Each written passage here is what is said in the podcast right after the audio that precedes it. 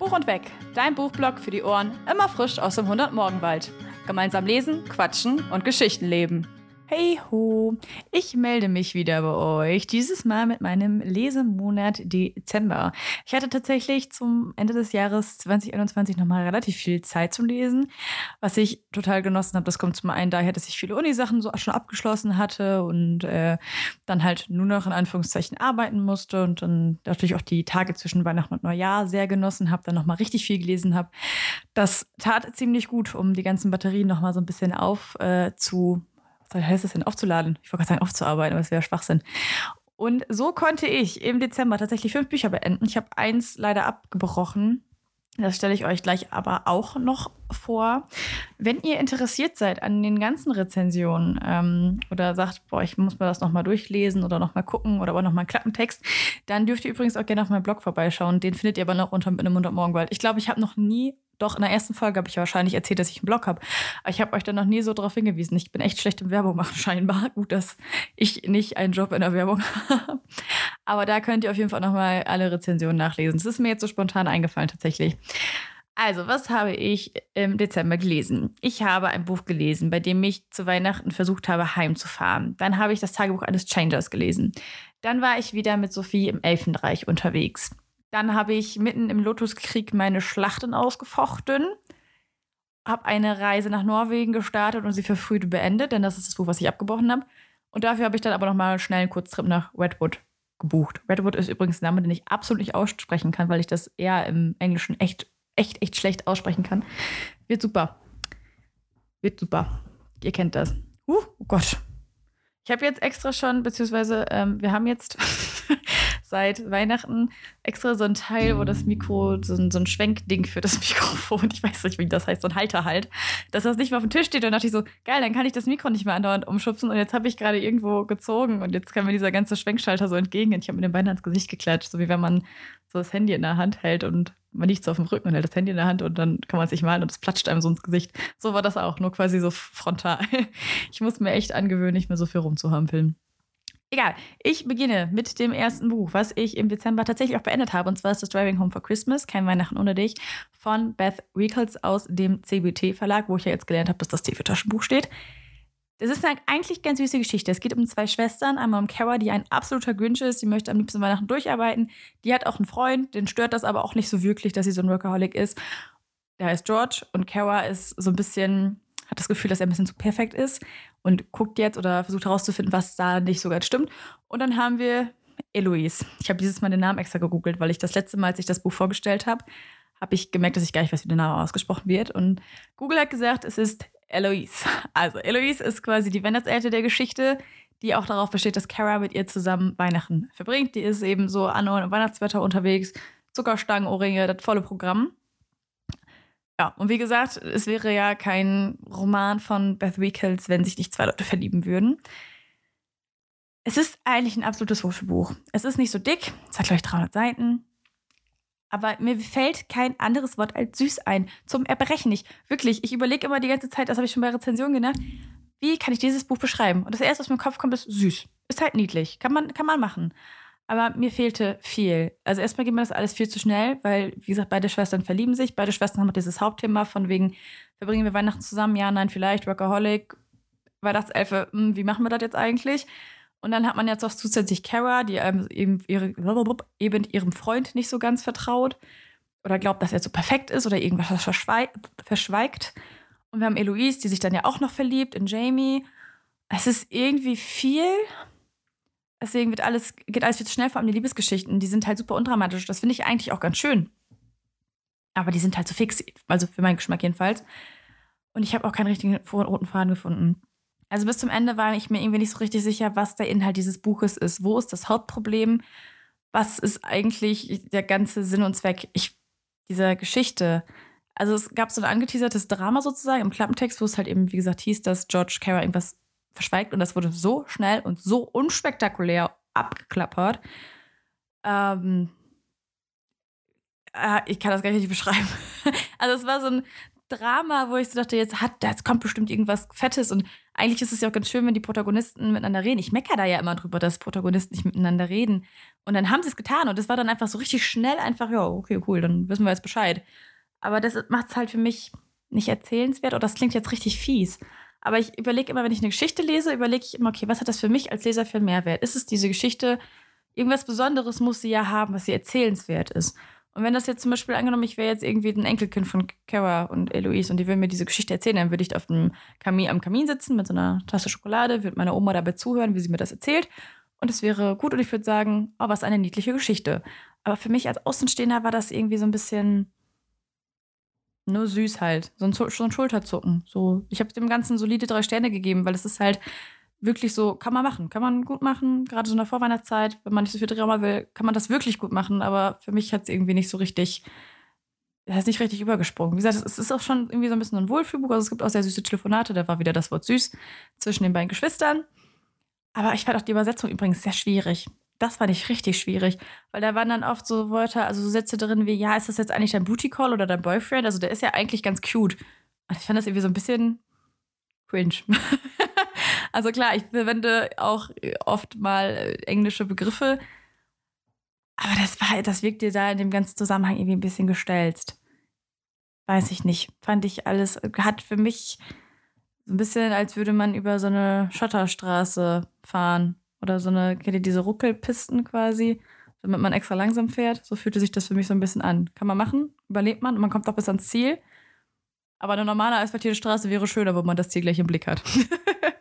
Aber wie gesagt, für ein Weihnachtsbuch ähm, trotzdem süß. Was klingt viel zu negativ. Ich habe es trotzdem recht gerne und schnell noch gelesen. Also es ist echt nicht der Totalreinfall, auch wenn das jetzt hier vielleicht kurz danach klingt, weil ich mich jetzt vielleicht gerade so darauf fokussiert habe, dass es vieles Negatives für mich quasi gab. Aber es war wirklich nicht das schlechteste Buch, was ich gelesen habe. Kann man, kann man machen, kann man machen. Dann habe ich danach aber Changers gelesen, den ersten Band. Äh, Drew heißt der. Also die ganze Reihe heißt Changers und die, es gibt vier Bände und jeder Band ist nach dem Namen der Protagonistin quasi benannt. Die sind von T. Cooper und Alison Glock aus dem Kosmos Verlag. Stand hier über ein Jahr tatsächlich. Eines der ältesten Subbücher hier. Wollte ich unbedingt noch letztes Jahr beendet haben, damit ich es nicht mit ins neue Jahr nehme. Und weil ich die auch unbedingt lesen wollte, die Reihe. Und da geht es nämlich um Ethan, der, als er, ich weiß das Alter gerade gar nicht, 13, 14, 15 Jahre alt ist, als Drew wieder aufwacht, also auch als Mädchen und herausfindet, dass er ein Changer ist. Sein Vater ist auch ein Changer, das heißt, dass man seine Persönlichkeiten tauscht, jedes Jahr, bei jedem neuen Highschool-Jahr. Kann alles sein. Man kann dann als Mann aufwachen, als oder als Mädchen, als Junge, als was weiß ich was. Ähm, aber halt als Mensch. Und darf sich dann am Ende dieser vier, also man hat dann vier Persönlichkeiten, man darf sich am Ende für eine dieser vier Persönlichkeiten entscheiden, aber nicht die Persönlichkeit, die man ganz am Anfang gewesen ist. Die darf man nicht wählen. Das heißt, Ethan könnte sich Drew aussuchen, aber nicht den alten Ethan sozusagen. Und es ist dann eben so, dass dieses Buch quasi als Tagebuch geschrieben wird. Also Ethan erzählt uns, oder Drew, nennen wir sie im weiteren Verlauf Drew. Obwohl das schon wieder der Name ist, den ich nicht aussprechen kann, wegen diesem bescheuerten eher. Auf jeden Fall schreibt Drew ihr Tagebuch und man liest sozusagen dieses Tagebuch. Dazu, dafür wird es halt sehr durch kurz sortiert. Dadurch wird es sehr, sehr locker, sehr jugendlich, allerdings nicht unangenehm jugendlich, nicht gestellt, sondern wirklich einfach entspannt. Man kann es so gut weglesen. Und das Problem an der ganzen Geschichte ist ein bisschen leider, dass die Handlung sich über ein Jahr, Jahr erstreckt. Weil man hat ja eine Persönlichkeit pro Buch und dann hat man immer ein Jahr. Und dadurch werden manche Konflikte und Rahmen so ein bisschen übergangen durch diese Zeitsprünge. Also man hat dann zum Beispiel irgendwie dann das, das und das passiert und man denkt sich, oh Gott, wie geht's jetzt weiter? Und der nächste Tagebucheintrag ist dann irgendwie 20 oder 30 Tage später. Dann kommt da kurz, ja, das und das und das haben wir gemacht, deswegen ist das Drama nur vorbeigegangen. Und man selber denkt sich so, aber ich hätte das gerne im Detail gewusst. Was ist genau passiert? Können wir noch mal einen Schritt zurückgehen?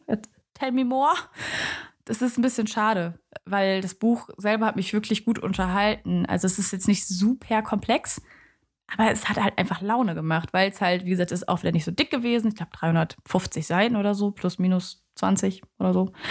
Also irgendwas Mitte 300 quasi. Es ist, wie gesagt, recht locker geschrieben. Ich finde das Thema sehr cool mit den Changes, vor allem, weil man auch einfach so super neugierig jetzt ist auf die nächsten Persönlichkeiten. Man möchte natürlich wissen, für wen entscheidet sich Ethan, aka Drew, am Ende. Was gibt es noch so für Persönlichkeiten? Was ist mit den Leuten, die er, Schrägstrich, sie jetzt kennengelernt hat im letzten Highschool-Jahr?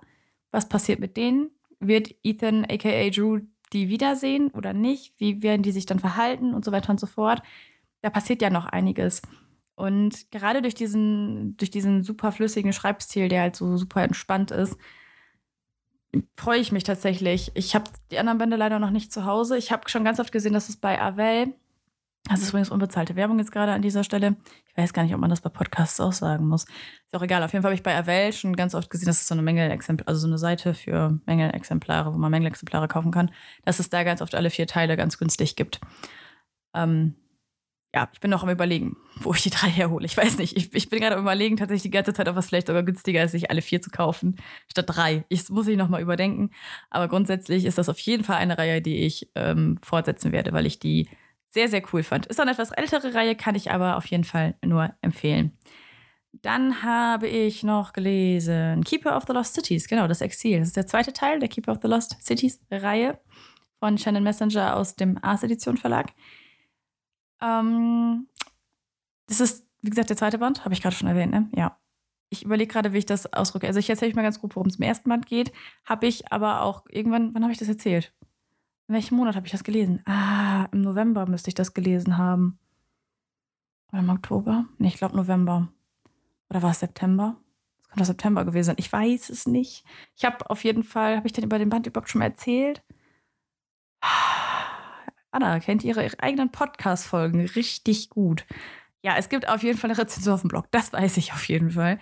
Ähm, jedenfalls geht es im ersten Band um Sophie, die bei den Menschen aufgewachsen ist, aber eigentlich gar kein Mensch ist. Sie hat ganz viele Besonderheiten und erfährt dann irgendwann, dass sie eine Elfe ist und geht dann ins Elfenreich, wo sie von da an halt lebt. Das ist so diese ganz grobe Zusammenfassung was ich an den Büchern grundsätzlich super gerne mag, ich mache das jetzt mal alles spoilerfrei und spoiler auch nicht zum ersten Teil und nicht zum zweiten Teil.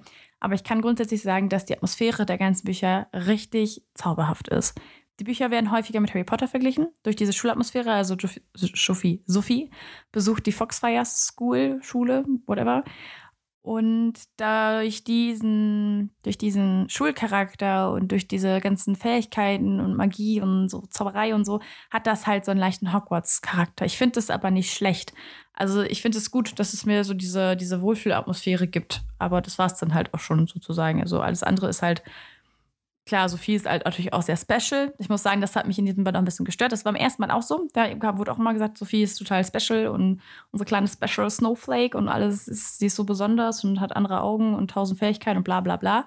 Da war es aber noch so ein bisschen, es liegt sich noch im Rahmen. Also alle haben das mal gesagt und Sophie hat das halt so hingenommen. Also sie hat nicht gesagt, ja, nee, ist nicht wahr oder äh, ja, stimmt, ich bin total speziell. Es ist einfach so, ja, ist halt so. Ich habe halt vier Fähigkeiten, ist halt mehr als bei den anderen oder ich weiß gar nicht, wie viele Fähigkeiten sie hat, ehrlich gesagt gerade. Ähm, auf jeden Fall mehr als ein normaler Elf. Und es war in diesem Band ein bisschen zu viel. Es war generell von allem so ein bisschen zu viel. Also Sophie hatte natürlich wieder schneller, höher, weiter. Die kommt natürlich auch mit allem klar mit ihren zwölf Jahren. Irgendwie alle, sie hat ganz viele Freunde natürlich auch.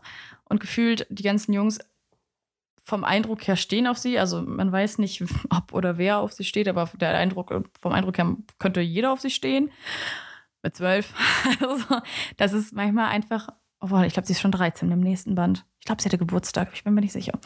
Naja, auf jeden Fall war mir das manchmal ein bisschen zu viel. Und dadurch hat man halt mehr Distanz gekriegt zwischen sich und Sophie. Während Sophie im ersten Teil noch ein sehr nahbarer Charakter war, was ich auch recht wichtig finde, weil es ist halt ein Jugendbuch, das hat eine Altersvorgabe, glaube ich, oder so eine Altersempfehlung von 10. Ich habe schon öfters gehört, dass einige Leute das eher ab 12 empfehlen würden, weil es halt relativ düster ist. Und deswegen finde ich es eigentlich ganz gut, wenn Sophie so nahbar ist, sie ein Charakter ist, mit dem sich gerade Kinder und Jugendliche gut auseinander, also identifizieren können und in ihr ein Vorbild sehen. Und hier war das einfach zu distanziert. Außerdem geht es in diesem Band sehr viel um ein Alikorn. Also Alikorn sind so Mischungen aus Pegasus und Einhorn mit einer extra Portion Glitzer sozusagen. Also man nehme quasi ein Einhorn, packe da so ein paar Pegasusflügel dran und dann bestreue man das Ganze nochmal mit Glitzer und dann hat man ein Alikorn. Es ist natürlich so ein Thema, das relativ schnell kitschig wird, aber vielleicht bin ich da auch ein bisschen vorbelastet. Ich habe als Kind, also ich habe als Kind schon Pferdebücher gelesen. Ich habe damals Chelsea ganz viel gelesen. Und dann habe ich irgendwann aufgehört, Pferdebücher zu lesen, weil die alle gleich waren und die alle kitschig waren und mir das alles zu kitschig gewesen ist. äh, man muss dann natürlich beachten, wie gesagt, wieder, dass die Zielgruppe deutlich jünger ist. Deswegen finde ich das in Ordnung. Das ist was, was ich persönlich mir zu viel war, zu kitschig, einfach so eine Thematik, die ich nicht mochte. Dafür kann das Buch aber halt nichts. Also das passte halt zu der, zu der Zielgruppe, sage ich jetzt mal. Von daher ist das für mich vollkommen okay.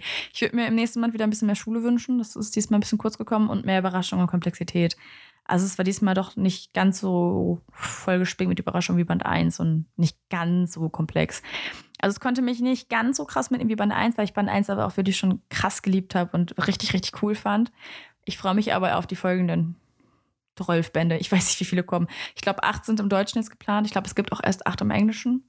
Wenn nicht sogar sieben und der achte kommt erst noch, da bin ich mir gerade nicht mal sicher. Und es sind auch noch weitere in Planung, wenn ich mich nicht irre. Dementsprechend haben wir noch ganz viel Platz für Charakterentwicklung, Schulzeug, Überraschung und Komplexität. Deswegen hoffe ich da, da bin ich, ich, ich denke, das ist normal bei so langen Serien, dass man immer mal ein Buch hat, wo man jetzt sagt, ja, nee, das war jetzt vielleicht nicht ganz mein Band. Und trotzdem hat dieser Band auch übrigens mal noch vier Sterne von mir bekommen, weil ich ihn trotzdem sehr gut fand. Es ist halt einfach so im Vergleich zum ersten Band habe ich halt mit ein bisschen mehr Komplexität äh, ja, gerechnet. Aber es ist bei zweiten Bänden ja auch oft so. Manchmal braucht man ja auch so Übergangsbände und so. Von daher und es hatte auch sehr schöne Momente. Dann habe ich noch gelesen. Oh ja. Der Lotuskrieg Band 2, Kinslayer von Jay Christoph aus dem Crosskult Verlag. Das letzte beendete Buch 2021. Und da habe ich gar nicht mit gerechnet, weil das Buch hat, ich glaube, 704 Seiten. Komischerweise ist das bei Goodreads und Lovely Books und Thalia. Es ist ganz komisch mit dem Buch. Erstmal hat es überall eine andere, ein anderes Erscheinungsdatum. Ich wusste überhaupt nicht, wann dieses Buch rauskommt, weil man überall was anderes gelesen hat. Bei Lovely Books, glaube ich, war das, stand sogar bis. Also ich hatte das schon im Ende November, Anfang Dezember. Und bei Lovely Books stand am 2. Januar noch drin, dass das am 3. Januar rauskommt. Das ist schon komisch. Und überall steht die deutsche Version mit 500 Seiten drin. Das ist nicht wahr. Das Buch hat einfach 200 Seiten mehr. Und deswegen wurde das bei mir in der Lesestatistik von Goodreads nicht als dickstes Buch anerkannt. Finde ich sehr tragisch. Und ich war richtig geflasht, dass ich das noch durchgekriegt habe. Und der spricht in dem Fall, sorry, gerade so ein bisschen Schluck aufgehabt, so für so drei Hixer. Äh, das spricht in dem Fall sehr fürs Buch. Ich habe den ersten Band damals mit Vanellope Naseweiß, heißt die gute auf äh, Instagram. Da habe ich den ersten Band zusammen mit gelesen und es gesagt, komm, den zweiten fangen wir zusammen an, aber jeder so in seinem Tempo und dann können wir uns immer so ein bisschen austauschen und wissen ja, dass der andere auch gerade liest. Dann habe ich über Weihnachten auch gar nicht so viel gelesen und da habe ich wieder angefangen. Ich konnte es nicht weglegen. Ich konnte es wirklich nicht weglegen. Und ich habe vor allem, habe ich Keep of the Lost Cities noch so ein bisschen zwischengeschoben ab und an, weil ich wollte gerne meine Reading Challenge fertig haben. Es waren 48 Bücher und ich hatte 47 und zwei angefangene Bücher. Da kommt dann liest du zwischendurch mal 20 Seiten Keep of the Lost Cities. Ja, jetzt habe ich Lotus Creek auch noch beendet. Und das wirklich in dem Fall einfach, weil das Buch so gut ist. Ich sollte vielleicht mal anfangen zu erzählen, worum es geht, oder? Also im ersten Band geht es um Yukiko. Yukiko ist die Tochter von einem Jäger, nennt man das da Jäger? Ja.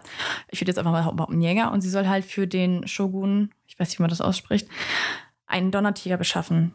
In Yukikos Welt sind Donnertiger sehr selten. Man ist sich eigentlich auch gar nicht richtig sicher, ob es noch einen gibt. Tatsächlich gibt es dann doch einen. Und Yukiko kann sich mit dem verständigen und muss mit dem Donnertiger zusammenarbeiten. Und im zweiten Band geht es da eben weiter. Ähm, der erste Band hat das Ganze quasi gerade eigentlich erst angefangen. Das war wirklich so der Startschuss für diese ganze Geschichte. Das alles ist sehr, also so eine, so eine japanische Steampunk-Mischung wird es oft als, also es wird oft als dieses bezeichnet. Und dementsprechend gibt es viele fremdsprachige Begriffe. Ich wusste vieles halt einfach nicht. Also diese, diese Kleidung zum Beispiel von dieser japanischen Kleidung. Es gibt ein Glossar, da kann man drin rumgucken und schauen und so weiter und so fort. Das hat im ersten Mal noch so ein bisschen meinen Lesefluss genommen, so in der ersten Hälfte. Das ist diesmal ganz anders gewesen. Ich habe da also ich habe den ersten Band, glaube ich, auch mit vier Sternen bewertet, weil ich ihn wirklich gut fand, aber ich halt echt gemerkt habe, ein bisschen langatmig, hm, komme halt nicht so ganz rein. Hier war das komplett anders. Der war, dieser Band war zu keiner Stelle langatmig, obwohl er halt, ich weiß nicht, ich glaube 200 Seiten dicker ist als der Vorgänger. Der war viel spannender. Das liegt zum einen daran, dass es viele verschiedene Stränge und Charaktere gibt. Also es treten alte Bekannte auf, neue Freunde, neue Feinde. Es ist nicht immer alles aus äh, Yukikos Sicht geschrieben. Also generell ist es sowieso als äh, allwissender Erzähler oder so. Ich weiß nicht, es gibt ja so verschiedene Perspektiven. Es gibt ja irgendwie einen Unterschied zwischen allwissender Erzähler und blablabla. Ich kann den nicht mehr, bin ich ganz ehrlich. Aber das ist halt, es wird halt nicht von Yukiko erzählt. So. Und dann werden halt einige Kapitel auch von aus der Sicht oder ja mit Draufsicht sozusagen auf andere Charaktere und auf andere Handlungen erzählt und das macht es halt so spannend, weil man nach einigen Kapiteln so denkt, boah, ich muss unbedingt wissen, wie die Geschichte jetzt vielleicht gerade in einem Handlungsstrang mit Yukiko weitergeht. Und dann nimmt man das nächste Kapitel und dann geht es irgendwie ganz anders. Und dann hört dieses Kapitel auf und man denkt sich, ach scheiße, das ist jetzt aber so spannend. Jetzt habe ich quasi zwei Kapitel, wo ich unbedingt wissen muss, wie es weitergeht.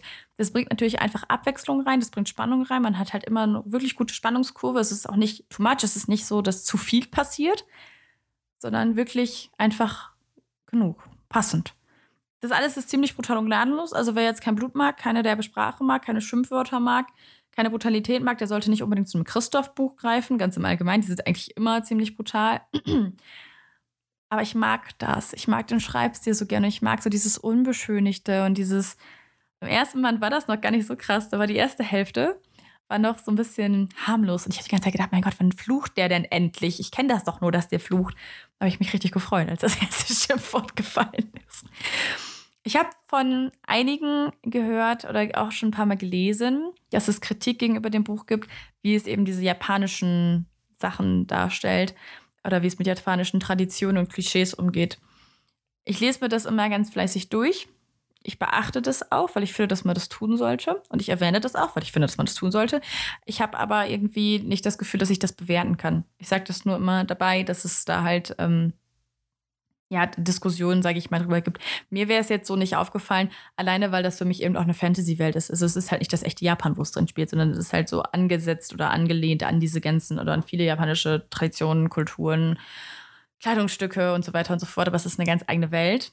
Und es ist auch nicht ähm, herablassend tatsächlich. Also ähm, von daher, also es ist jetzt nicht so irgendwie, dass es herablassend ist auf, äh, auf, auf, auf japanische Traditionen, Kulturen und so weiter und so fort.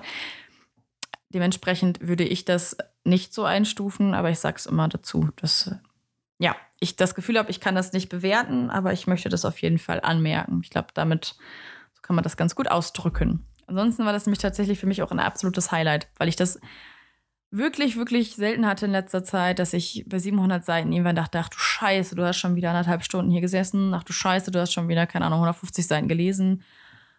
Das ist schon besonders, finde ich wenn man das bei so vielen Seiten denkt und auch wirklich am Ende denkt, kacke, ist es gleich vorbei.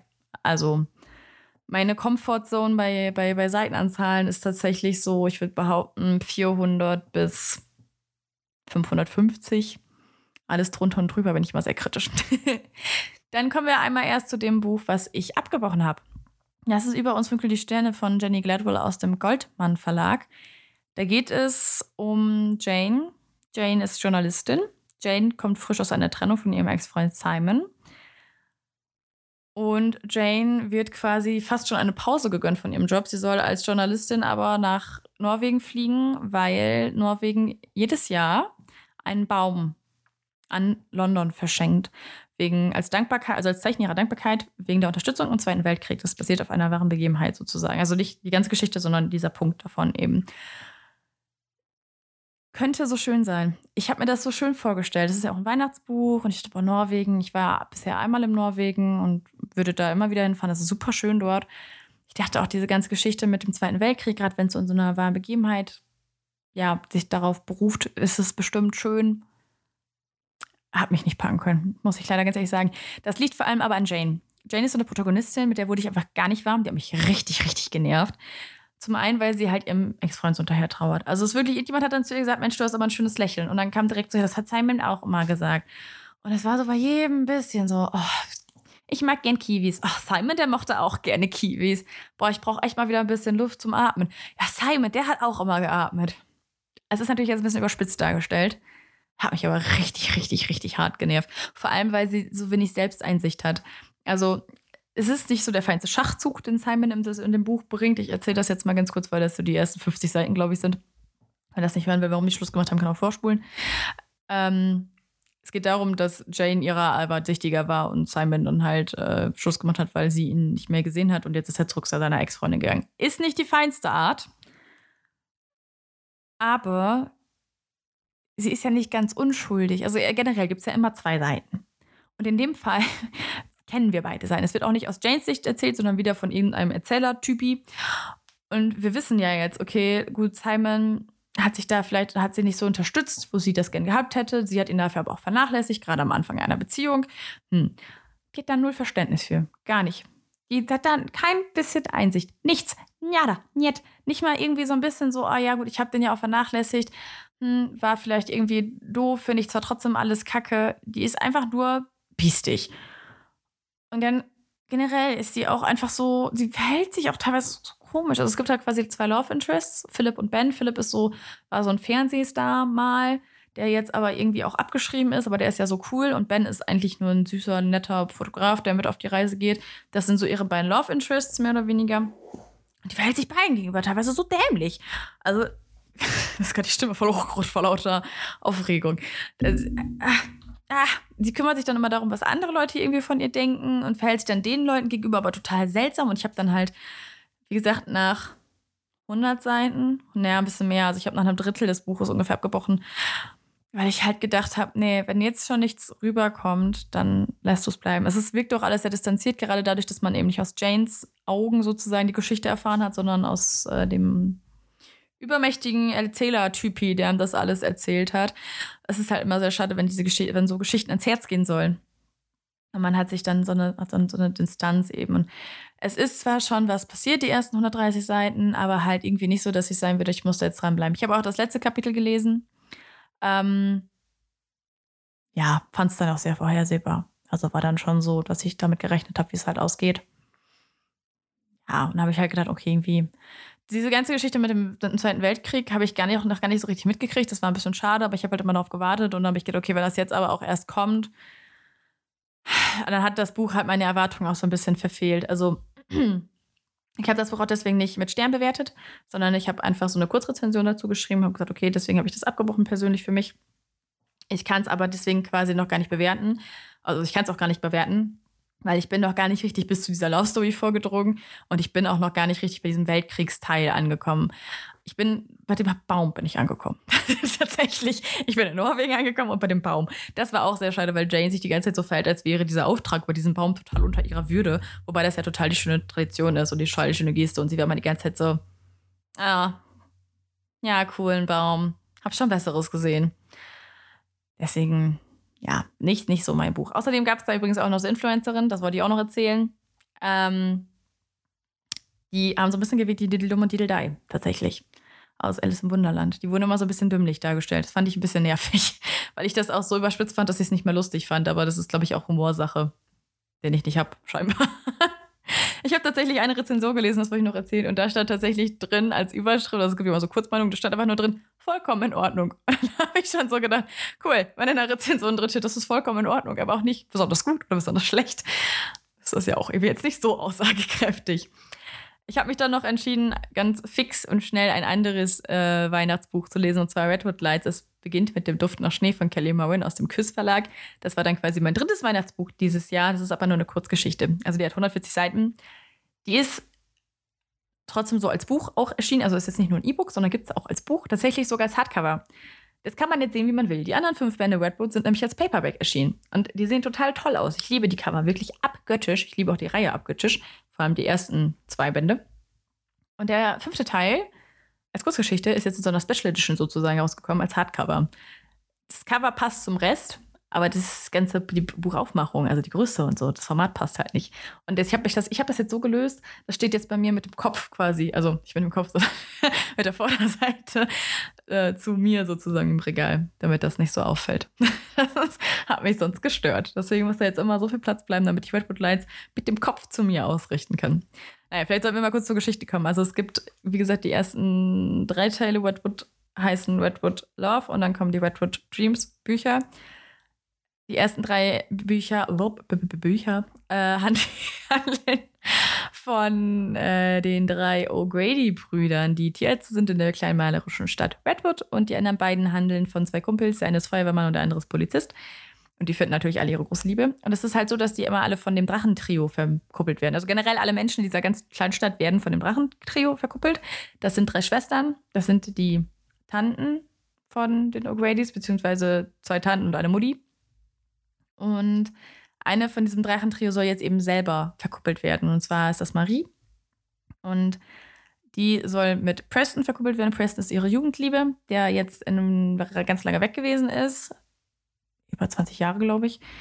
Dementsprechend sind die beiden jetzt auch schon etwas ältere Protagonisten und Preston hat aber ein, ein Haus gekauft, eine alte, heißt das Menschen? Ja, ne? Menschen, die er umbauen möchte zu einem Inn. Heißt das denn? Ja, halt so eine Villa, quasi so ein Herrenhaus. So ein Herrenhaus, was er zu einem Bed and Breakfast, ja, ist jetzt auch nicht deutsch, äh, ja, Hotel halt umbauen möchte. Eine Einkehrungsstätte, ein Gasthof. Und wie gesagt, zwischen Marie und Preston ist ganz schön viel Zeit vergangen, in der sie keinen Kontakt hatten. Marie soll jetzt, wie gesagt, verkuppelt werden, habe ich jetzt auch schon zum fünften Mal gesagt.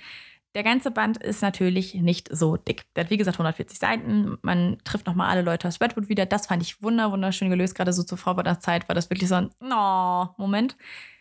Aber es hat natürlich nicht so viel Tiefgang. Ich weiß auch nicht, ob es das haben kann bei 140 Seiten. Es ist äh, schwierig. Ähm, Gerade wenn man so viele noch reinpacken will und so viele Leute dann noch reinpacken will und so weiter und so fort. Natürlich hat es nicht so viel Tiefgang wie die anderen Redwood-Bänder. Das ist irgendwie klar. Ich fand das ganz gut klug gelöst, weil Marie und Preston kennen sich ja eben schon von ihrer Vergangenheit. Dementsprechend kennen die sich schon und müssen sich erst nicht, also nicht erst noch kennenlernen. Das ist halt wirklich intelligent gemacht. Es ist ein bisschen kitschiger als der Rest, auch ungewohnt kitschig. Es hat irgendwie nicht so viel Handlung. Ich sehe dieses Buch als Geschenk an es klingt jetzt doof, ist aber wirklich einfach so. Ich habe das wirklich einfach als nette Zugabe zu den Hauptbänden gesehen. Ich habe da auch nicht erwartet, dass da jetzt, wer weiß, die krasse Geschichte bei rumkommt. Ich habe wirklich einfach erwartet, dass ich wieder nach Redwood gehe, dass ich wieder altbekannte Charaktere wieder treffe. Natürlich ist das alles übertrieben kitschig und malerisch. Aber ich mag das. Das sind für mich sind das die Wohlfühlbücher überhaupt. Ich bin nicht so der Romance-Leser. Aber die Bücher haben es mir angetan, weil die einfach so wohlfühlerisch sind, weil ich dieses Kleinstadt-Setting so liebe. Und ja, ich habe seit, seit die rausgekommen sind, 2018, habe ich jedes Jahr im Herbst mindestens ein Redwood-Band gelesen. Und dann war ich dieses Jahr so kacke, du kannst dieses Jahr kein Redwood, nee, letztes Jahr, du kannst auf jeden Fall kein Redwood-Band lesen, weil es gibt keinen mehr. Und dann kam, wie gesagt, die Nachricht, ja, nee, doch, es gibt jetzt noch einen. Halt zu Weihnachten, aber es gibt noch einen. Und ich habe mich einfach gefreut, dann nochmal kurz abzutauchen. Vor allem, weil es sich diesmal wirklich anfühlt wie ein würdiges Ende. Es ist wirklich so ein bisschen wie so eine Verabschiedung. Als hätte man da irgendwie, keine Ahnung, drei Jahre lang, Auslandssemester wollte ich gerade schon sagen, ja, drei Jahre lang irgendwie gearbeitet und würde jetzt irgendwie diese Stadt verlassen. Also von daher habe ich das wirklich genossen. Und es ist halt einfach eine schöne, kleine, kurze, knackige Wintergeschichte, die mir persönlich gut gefallen hat.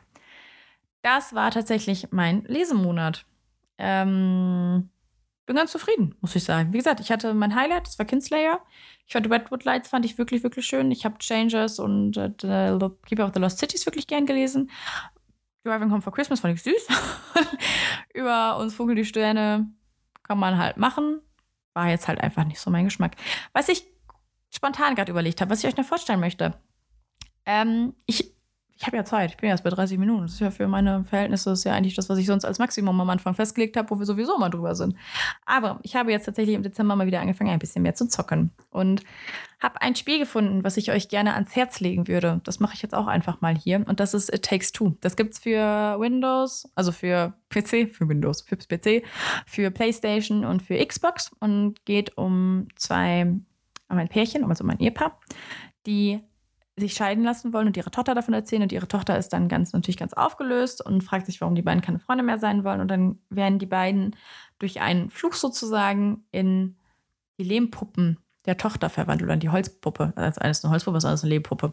Und die beiden Eheleute finden sich dann quasi wieder. Und es gibt dann so ein Book of Love, was einen ganz, ganz witzigen spanischen Akzent hat. Das, also, das ist witzig. Also, es ist halt wirklich niedlich, einfach irgendwie mit seinem Schnäuzbart und dem coolen spanischen Akzent.